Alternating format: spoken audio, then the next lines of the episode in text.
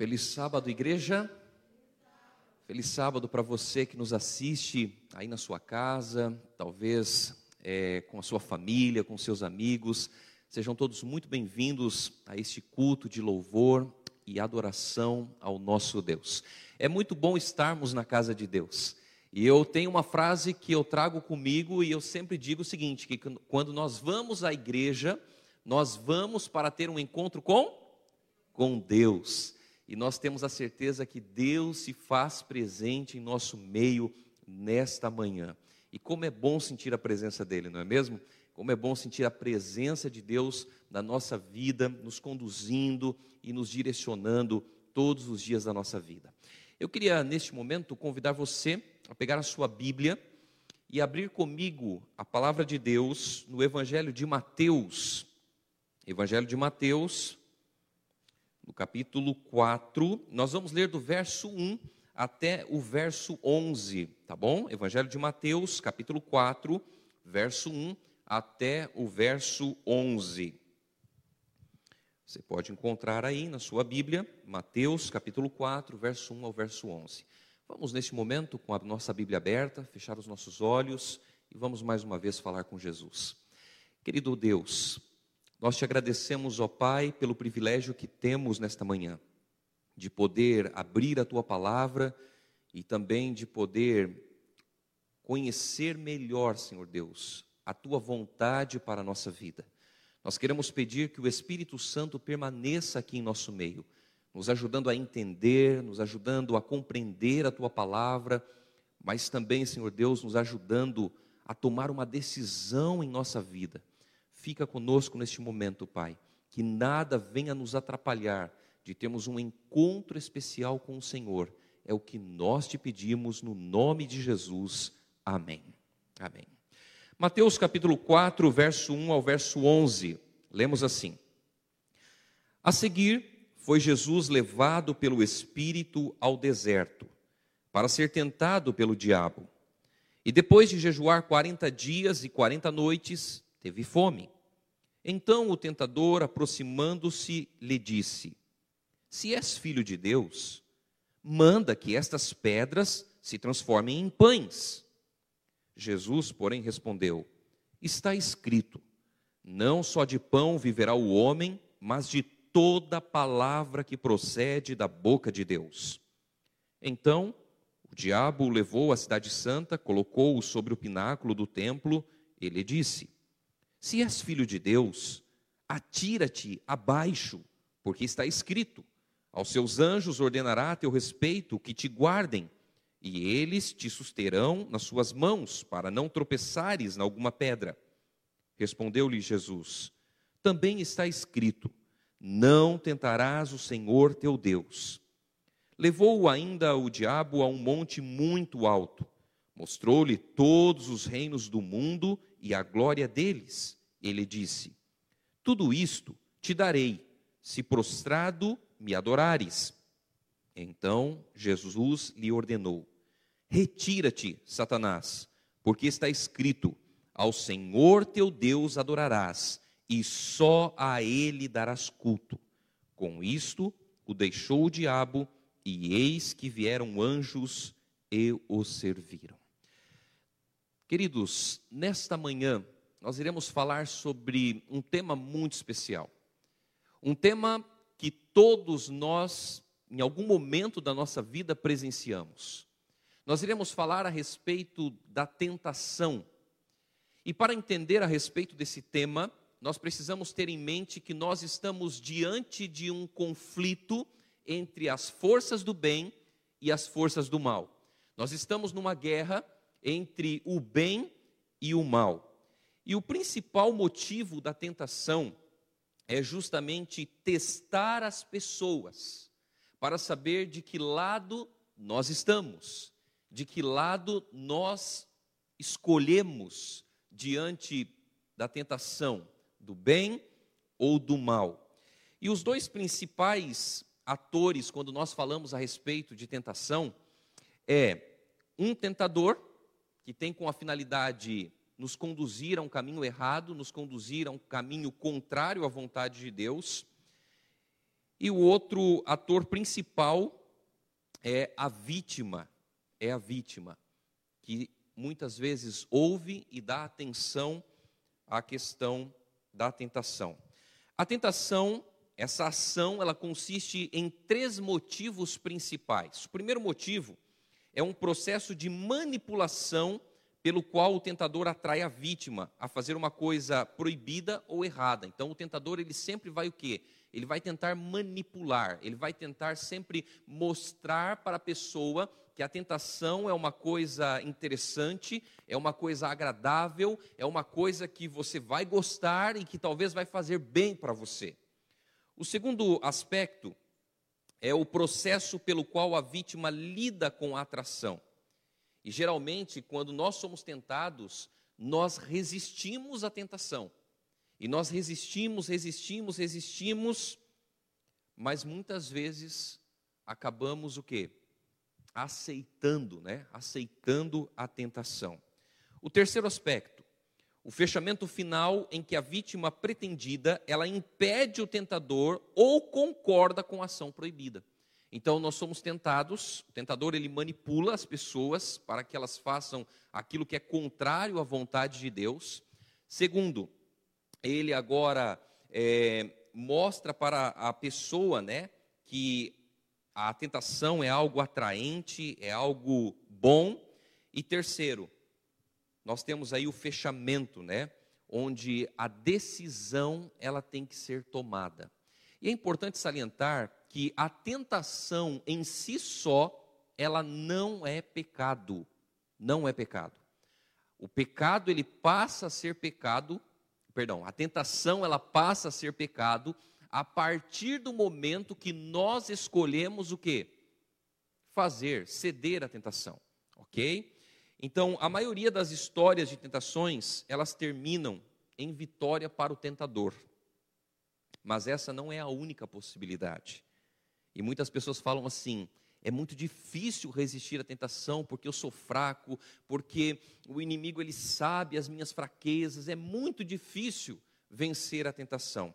Mas nessa manhã nós vamos refletir um pouquinho no relato que nós acabamos de ler, de Mateus capítulo 4, verso 1 ao verso 11. Jesus, quando esteve aqui na terra, ele foi tentado, porém ele resistiu à tentação e ele foi vitorioso em relação à tentação. E nós podemos então, nesse momento, definir a tentação em três áreas, analisando as tentações de Jesus relatadas aqui no Evangelho de Mateus, no capítulo 4, no versículo 1 ao verso 11. Primeiro, Jesus, ele foi o quê? Ele foi levado ao deserto pelo Espírito Santo. Jesus havia acabado de ser batizado por João Batista, ele havia acabado de passar por esse momento tão importante, e agora o Espírito Santo leva Jesus até o deserto para ser tentado. E o interessante é que o diabo ele pode testar Jesus, mas não é o diabo quem guiou Jesus. Jesus ele foi guiado pelo Espírito Santo. Ele foi guiado pelo Espírito Santo ao deserto para ser tentado, e Deus levou os israelitas pelo deserto durante quanto tempo? 40 anos, por causa da infidelidade dos israelitas. Agora, o Espírito Santo ele leva Jesus ao deserto por 40 dias para que a sua fidelidade possa ser contrastada com a infidelidade da nação. Jesus ele estava cheio do Espírito Santo.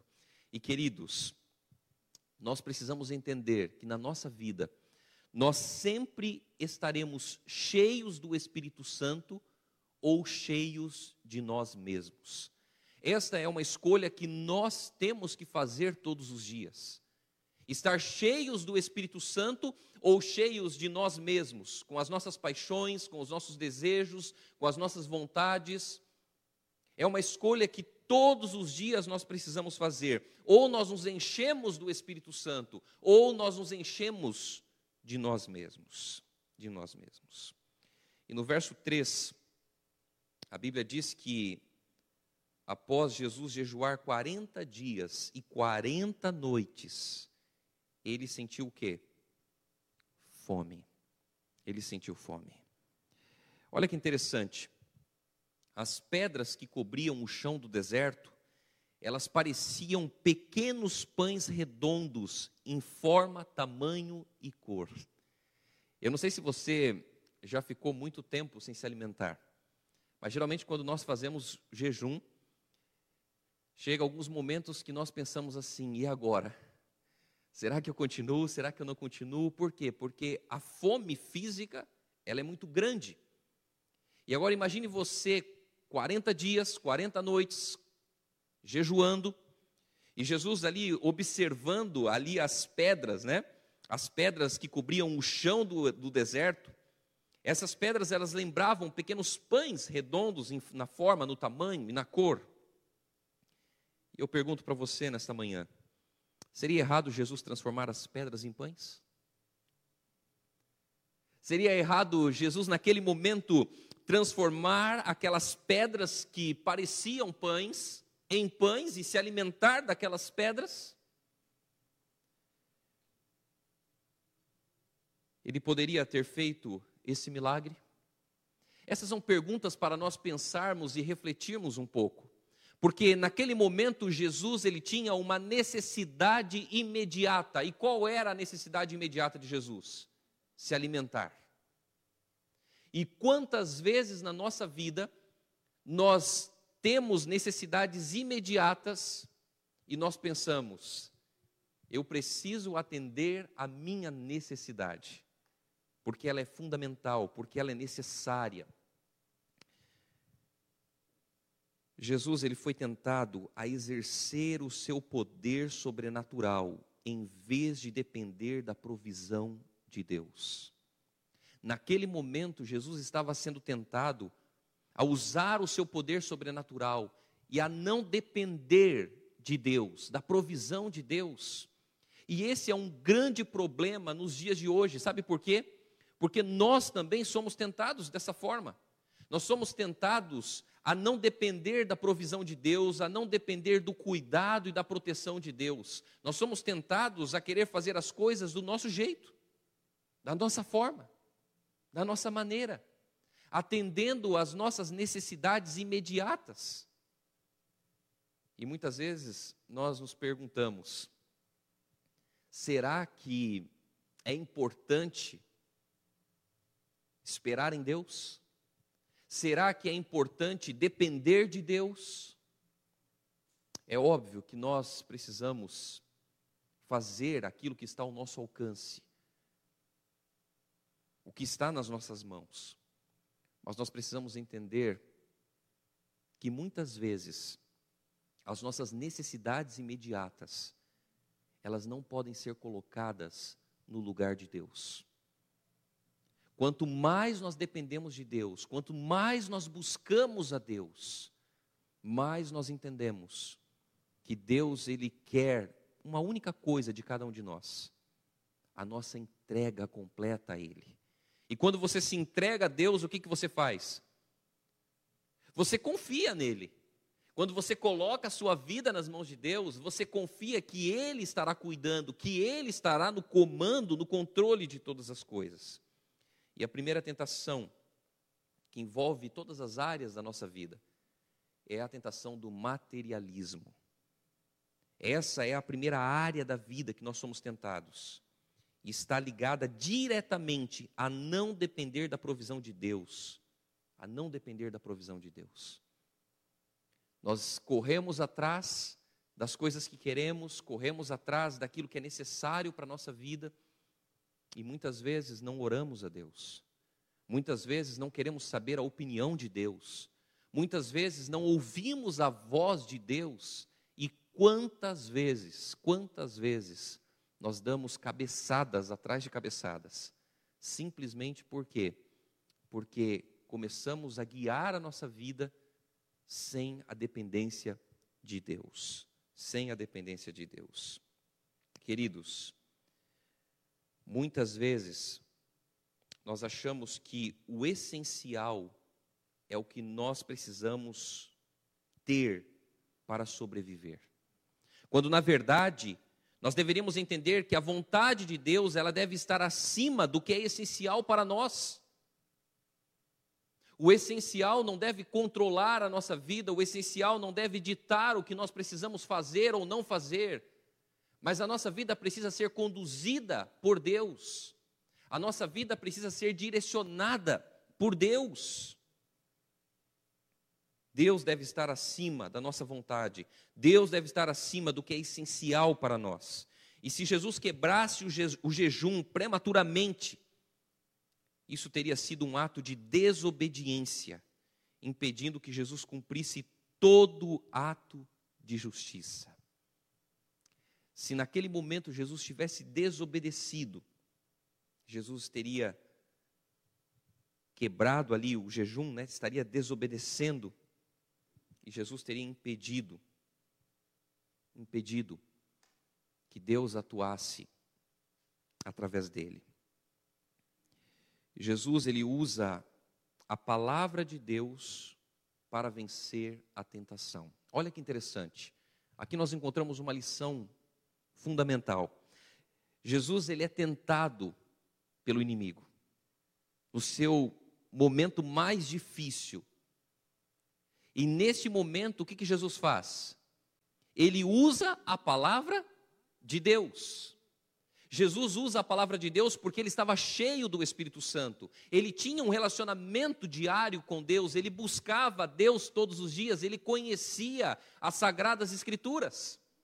E agora então, quando o inimigo diz para ele transformar, né, aquelas pedras em pães, Jesus responde no verso 4: não só de pão viverá o homem, mas de toda a palavra que procede da boca de Deus.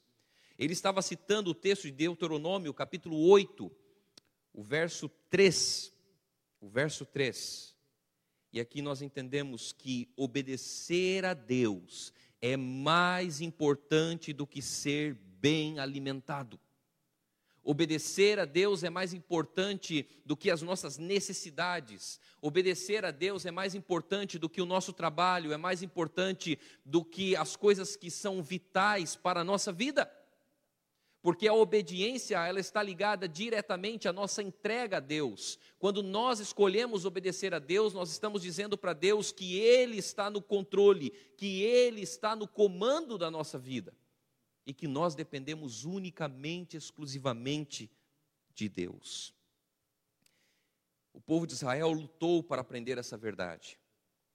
E em contraste, Jesus estava ansioso por justiça, mais do que pão e mais sede de obediência do que água. Naquele momento, para Jesus, o mais importante era obedecer a palavra de Deus era obedecer à vontade de Deus. Nós vamos até o verso 6.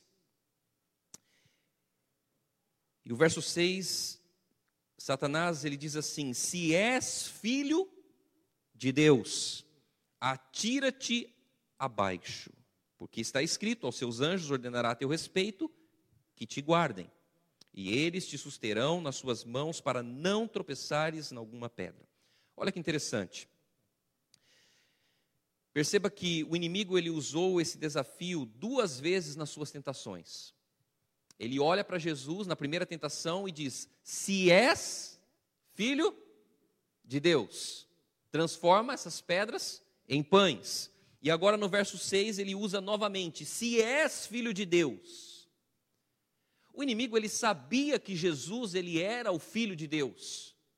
Se nós voltarmos aqui um pouco no capítulo 3, ali no verso 13 até o verso 17, nós vamos encontrar aqui o batismo de Jesus, Jesus sendo batizado por João Batista, e no momento em que Jesus é batizado, o que, que acontece? O Espírito Santo desce até Jesus, em forma de pomba, e uma voz é ouvida: Este é o meu filho amado, em quem? Em quem me comprazo. O, o, o, inimigo sabia que Jesus era o Filho de Deus, mas ele agora coloca para Jesus de uma forma como se Jesus não fosse o Filho de Deus, dizendo: Se és filho de Deus. E muitas vezes é isso que o inimigo faz também conosco. Ele pega uma verdade, ok? E faz com que essa verdade pareça uma mentira. Ou pega uma mentira e faz com que essa mentira pareça uma verdade. Jesus, ele era o filho de Deus. Ele era o filho de Deus. E o inimigo viu isso no momento do batismo de Jesus. Ele transforma as palavras de Mateus 3,17, quando Jesus foi batizado, em uma provocação. Em uma provocação. E o inimigo ele sempre vai usar as escrituras de uma forma errada. De uma forma errada. Perceba que na primeira tentação, na primeira tentação, ele não utilizou as sagradas escrituras. Ele simplesmente disse: "És filho de Deus, transforma essas pedras em pães". Jesus responde à tentação com as sagradas escrituras. E aí então ele pega as sagradas escrituras fora de um contexto, usa as escrituras para fazer a segunda tentação a Jesus. E aqui nós encontramos o segundo aspecto da tentação que envolve todos nós. A primeira é o materialismo e a segunda é a tentação do poder, do poder. O Salmo 91, no verso 11 ao verso 12, mostra a promessa que Deus deu ao seu povo, porque ele ordenará que seus anjos protejam para que você não pise o pé em uma pedra. E agora Satanás ele cita o Salmo 91 fora de um contexto, tentando convencer Jesus de que o Pai o protegerá sobrenaturalmente, mesmo que ele se jogasse com a própria vida. Olha só que interessante.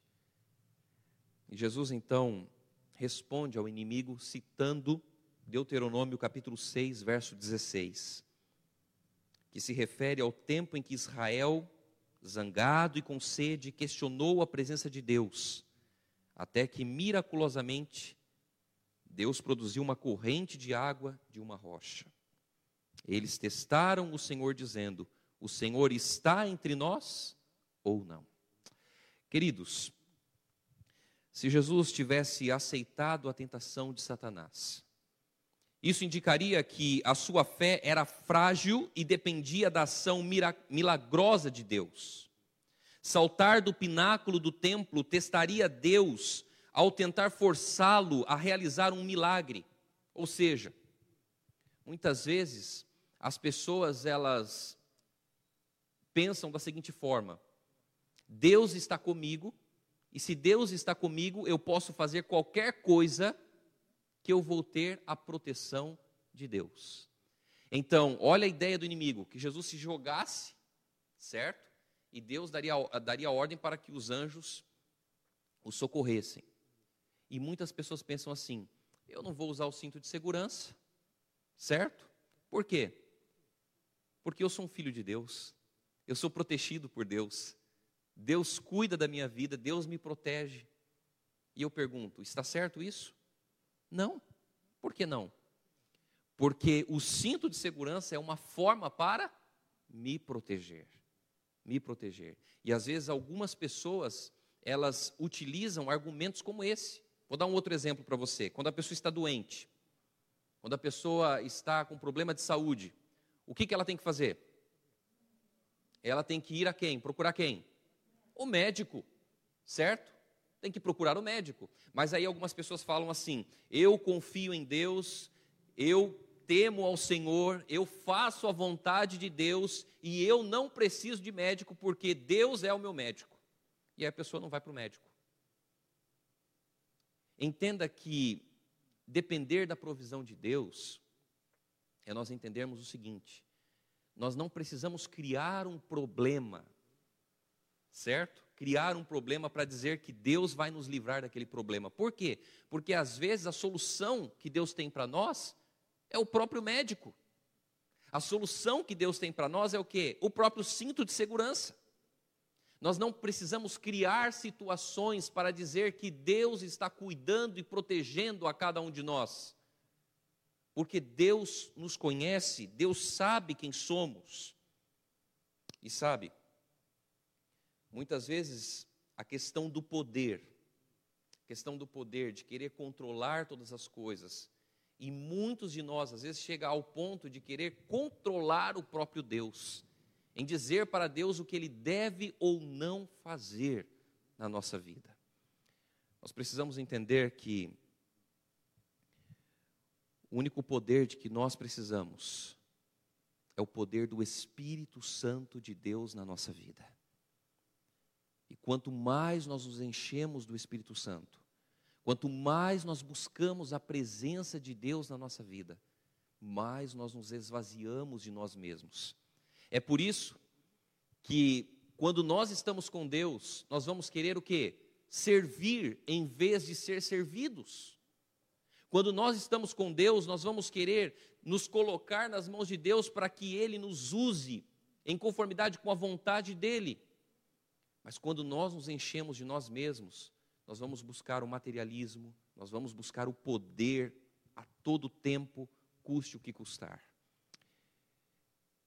Queridos, a terceira tentação de Jesus.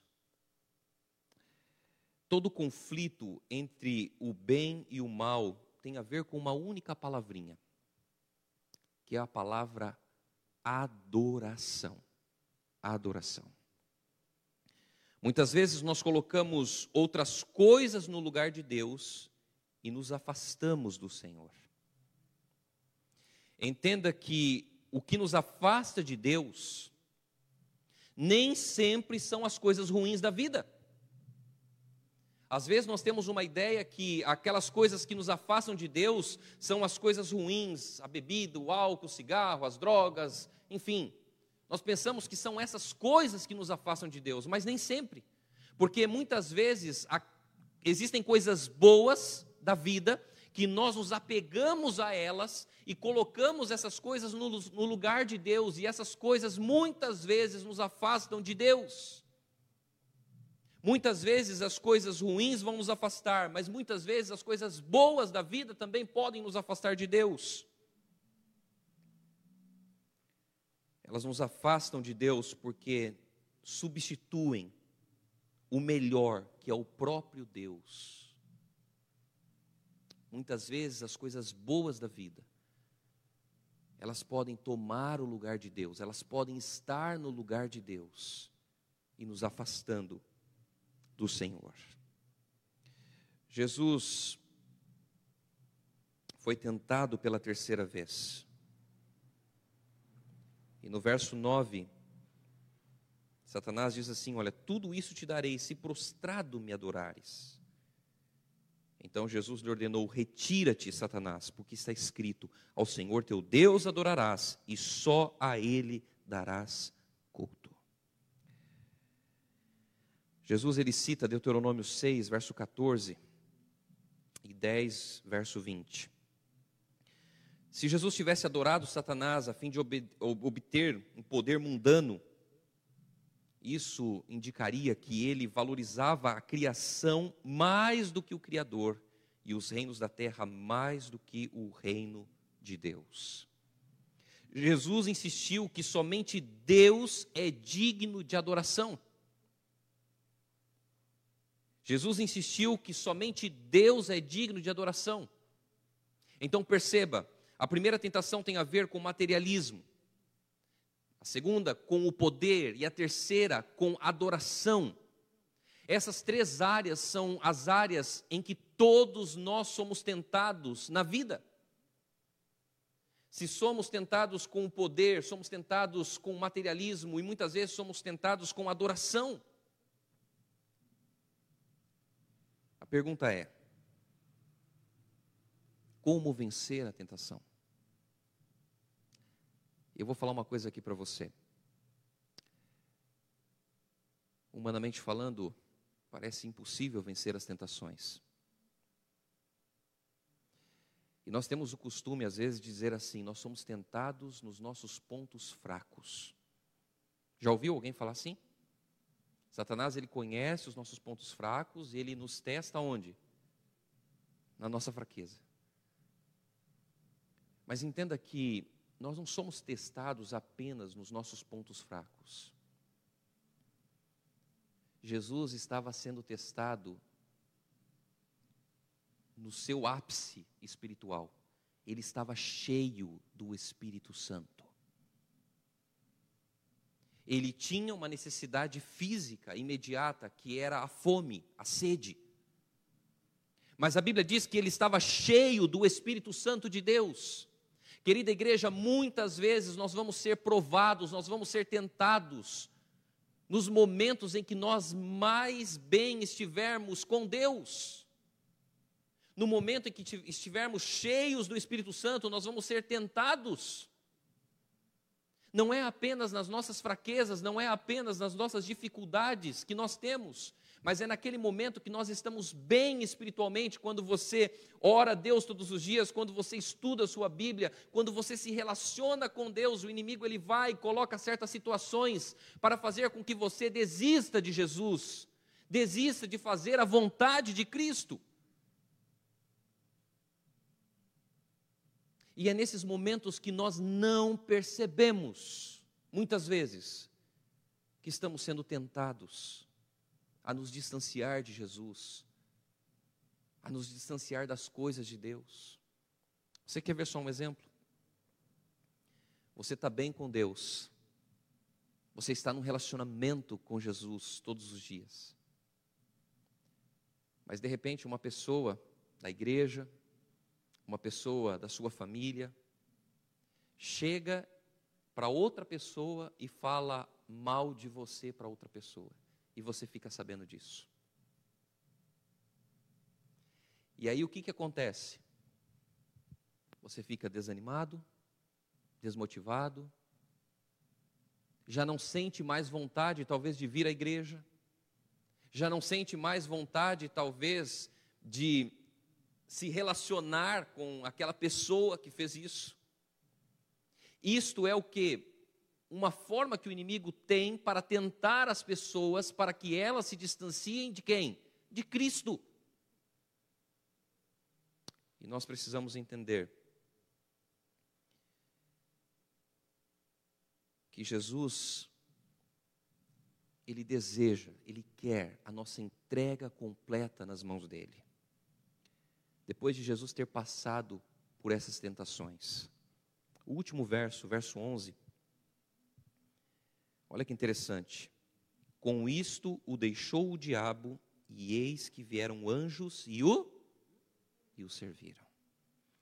Querida igreja, após o inimigo se retirar, os anjos eles vieram para confortar Jesus. E entenda uma coisa: tudo que é contrário à vontade de Deus, não vai lhe trazer conforto. Pode até parecer que você está tendo uma felicidade, um conforto momentâneo, mas tudo que é contrário à vontade de Deus não vai lhe trazer conforto, mas sim tragédia em sua vida, porque uma vida longe de Deus é uma vida que vai estar cheia de tragédias e de problemas. Não que quando você aceita Jesus você não vai ter problemas ou dificuldades.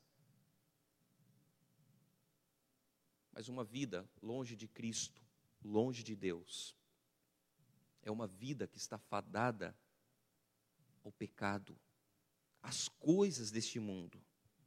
Mas quando na crise, sabe a crise? Aquele momento difícil na nossa vida, quando a situação financeira talvez não está legal, quando a saúde talvez não está legal, quando os problemas parece que são maiores do que nós podemos fazer para resolvê-los. É na crise, é nos momentos de dificuldade que você resolve obedecer a Deus e a sua fé ela é testada. É nos momentos mais difíceis da vida que nós somos testados, somos provados, somos tentados. E se você resolve obedecer a Deus, se você resolve fazer a vontade de Deus, entenda uma coisa: Deus envia os seus anjos para te confortar e te sustentar, independente da circunstância, independente dos problemas que você está enfrentando. nos momentos mais difíceis, se você escolher Jesus, independente da situação, se você escolher Jesus, Ele enviará os seus anjos para te confortar e para te sustentar. Mas eu ainda não respondi a pergunta, né? Como podemos vencer a tentação? Será que podemos vencer a tentação? Precisamos entender alguns aspectos. Primeiro, a tentação não tem a ver apenas com uma fraqueza, como eu falei. Tem a ver também com os momentos que nós estamos bem espiritualmente, estamos fortes espiritualmente. E a tentação de Jesus nos mostra isso. Nos mostra isso. O inimigo muitas vezes ele vai nos tentar nos nossos pontos fortes e fracos, com uma única finalidade: para que nós não venhamos depender de Deus. Ele vai nos tentar para fazer com que eu e você não dependa de Deus.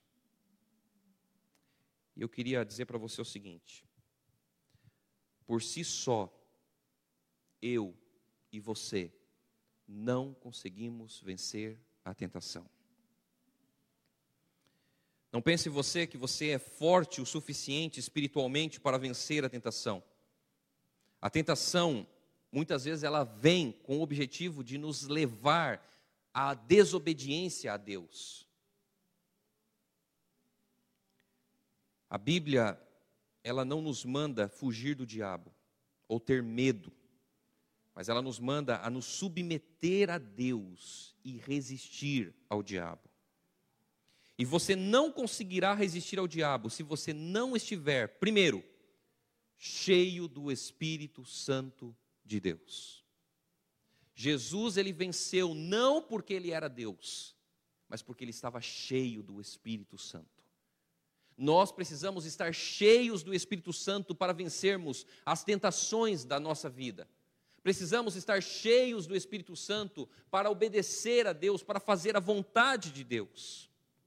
Segundo, nós precisamos ter uma vida com Deus. Precisamos caminhar com Deus. Precisamos segurar firmemente nas mãos de Deus. Uma vida de oração, uma vida de entrega, uma vida de submissão a Deus. Precisamos olhar mais para as coisas de Deus do que as coisas deste mundo Precisamos nos apegar mais a Deus do que com as coisas que muitas vezes até gostamos e queremos. Precisamos ter uma vida com Deus. Eu vou para o trabalho, eu vou com Deus. Eu vou para um lazer, eu vou com Deus. Eu vou para a igreja, eu vou com Deus. Eu vou para uma reunião, eu vou com Deus. Eu vou brincar com os meus filhos, eu estou com Deus. Eu preciso ter uma vida com Deus. E terceiro, talvez muito fora da normalidade para alguns. Nós precisamos ter uma vida de jejum. Entenda que quando você jejua, você está substituindo o pão da terra pelo pão do céu. Você está dizendo que depende de toda palavra que procede da boca de Deus. Quando você escolhe jejuar, você está dizendo para Deus que você quer ter um relacionamento mais perto, um relacionamento mais próximo com Ele. Você está se abstendo daquilo que é essencial para você naquele momento, para buscar as coisas que são eternas.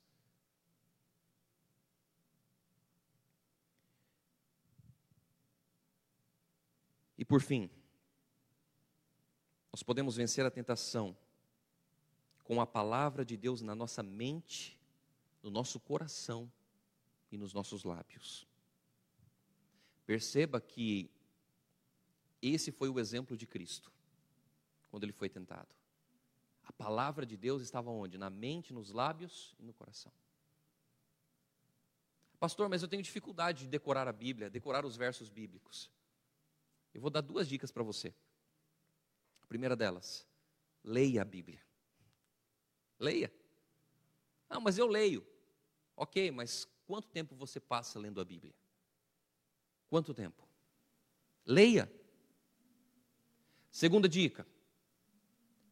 de estudos bíblicos. Não, mas eu não sei dar estudo bíblico. Mas eu pergunto: quem é que nasce sabendo? Nós podemos aprender. E se eu realizar estudo bíblico com outra pessoa, eu sou o maior beneficiado de tudo isso, porque eu aprendo mais ainda da palavra de Deus. E aí você estuda a Bíblia com a pessoa uma, depois com outra duas, três, quatro. Os textos bíblicos eles vão ficando gravados onde? Na mente, nos lábios e no coração. Ellen White tem uma citação no livro Grande Conflito, na página 510, onde ela diz assim: Sem o consentimento próprio, ninguém poderá ser vencido por Satanás.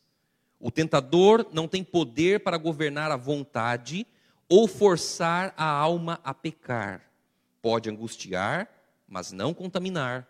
Pode causar agonia, mas não o aviltamento. Então perceba, muitas vezes as pessoas caem no pecado e elas atribuem a culpa a quem? Ao inimigo. E ele é mesmo o culpado, o originador do pecado, da tentação e por aí vai. Mas a tentação é uma questão de escolha. É uma questão de escolha. Sem o consentimento próprio, ninguém poderá ser vencido por Satanás. E eu queria concluir lendo com você o último texto, que está lá no livro de Hebreus, no capítulo 2, no verso 18. Hebreus capítulo 2, verso 18, que diz assim: Pois naquilo que ele mesmo sofreu, tendo sido tentado, é poderoso para socorrer os que são tentados. O segredo para vencer está na vida e no exemplo de Cristo Jesus. Muitas vezes nós não vamos conseguir a vitória se nós não dependermos de Cristo. Se acharmos que em nós mesmos nós temos poder para vencer todas as coisas. Precisamos entender que a nossa vitória é a vitória de Cristo. E se nós dependermos de Cristo, nós também seremos vitoriosos. Que Deus abençoe você, querido irmão, querida irmã. E que o nosso desejo, que a nossa vontade seja sempre de ter Jesus como nosso exemplo e de ficar firmemente com Ele por toda a nossa vida. É o meu desejo e minha oração nessa manhã. Amém.